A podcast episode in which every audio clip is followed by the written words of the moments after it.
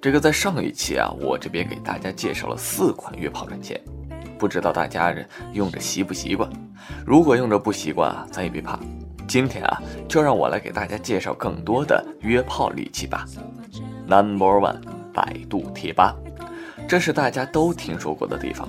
作为百度旗下一款超高人气的产品，奠定了百度贴吧在约炮应用圈子里的龙头大哥之一的地位。其中啊，不少吧里面的妹子那是公认求约炮啊，比如这个呃性吧、啊美女吧、帅哥吧啊等等等等等等，约炮的概率那是相当的赞啊，极其推荐广大狼友大家都去试试。主持人在这里啊教给大家一种方法，如果你喜欢少妇，那就呃去少妇吧；你喜欢萝莉呢，呃就去萝莉吧；你要是喜欢中学生啊，那就看看你家庭的附近有什么学校，就去什么地方。哎呀，怎么样？是不是有一种屌炸天的感觉啊？Number two，有爱提醒。嗨，当你厌倦了文字、图片这种约炮方式的时候呢，那么有爱提醒就是你的首选。为什么这么说呢？因为这有爱提醒的运营方式是这样的，在这个应用上啊，女同学们啊，大多数都会上传自己的短视频。当然，如果不付费的话，短视频只是一些啊什么也不露的。但是成为付费会员的时候呢，狼友们就可以看到一些真正的火辣的视频了，并且啊还可以把这些短视频设置成自己的闹钟，好吧？作为简单粗暴到用钱就可以来解决约炮问题的软件之一呢，有爱提醒它值得您的拥有。接下来要说的这个，那可就有点厉害了。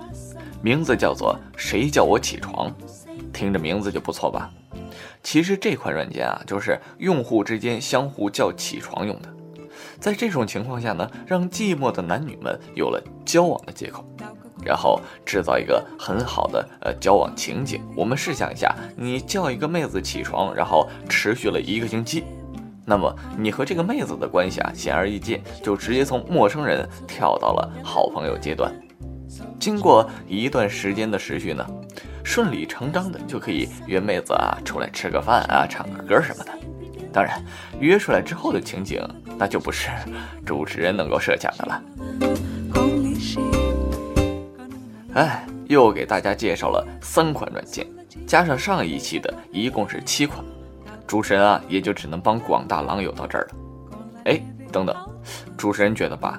你看这上一期介绍了四款。这一期介绍三款，简直不对称啊！